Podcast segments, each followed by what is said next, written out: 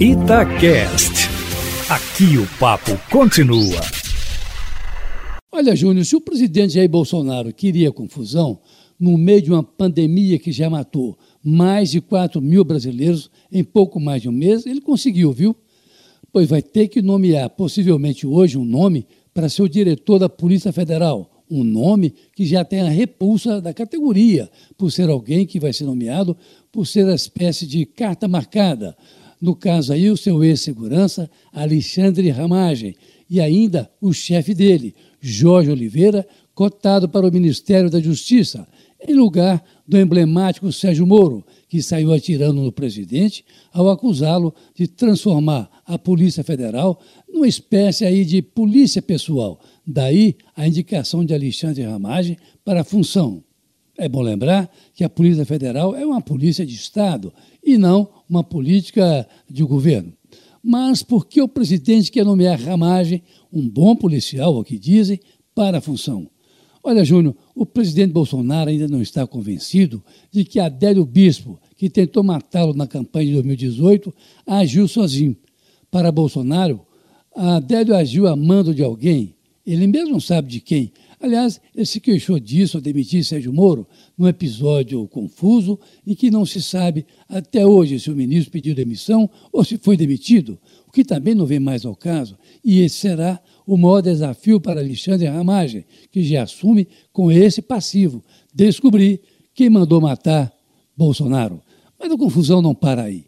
Os delegados da Polícia Federal veem na nomeação de Ramagem uma espécie de crise de confiança na nomeação do novo diretor-geral, porque ele é amigo pessoal dos filhos do presidente, sobretudo do vereador Carlos, apontado como dirigente do Escritório do Ódio, uma extensão, digamos, da presidência da República de maneira informal, com sala no Planalto e tudo mais, para criar e disseminar fake news ou notícias falsas pelas redes sociais e, com isso, queimar reputações e provocar danos à imagem de pessoas que divergem do clã Bolsonaro. O Supremo Tribunal Federal está investigando isso e já pegou algumas pistas importantes, daí porque Bolsonaro quer colocar o amigo Ramagem na Polícia Federal. Seria como botar a raposa para tomar conta do galinheiro, vamos dizer assim já que caberia à ramagem investigar as ações de Carlos e dos outros dois filhos, o senador Flávio, envolvido aí no caso da rachadinha do até hoje desaparecido Queiroz. O ouvinte se lembra dele? Pois bem, e também do deputado Eduardo Bolsonaro. O presidente consultou o Supremo Tribunal Federal se há algum impedimento na nomeação de ramagem e teria recebido o sinal verde para fazer a sua vontade. O problema não é esse. Não se trata aqui de um ato administrativo apenas. É um ato político que carrega com ele uma série de problemas, alguns até envolvendo o próprio Sérgio Moro, que terá de explicar, por exemplo, a natureza das acusações contra o presidente Bolsonaro.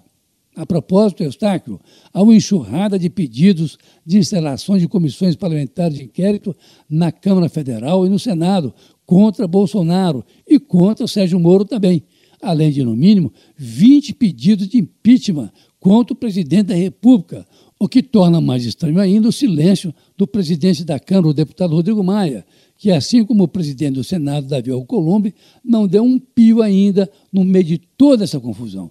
O que parece é que eles não querem levar para dentro do Congresso um assunto que até agora está circunscrito ao Executivo e ao Supremo. Um porque fez a troca de ministros e o outro porque investiga atos do Executivo.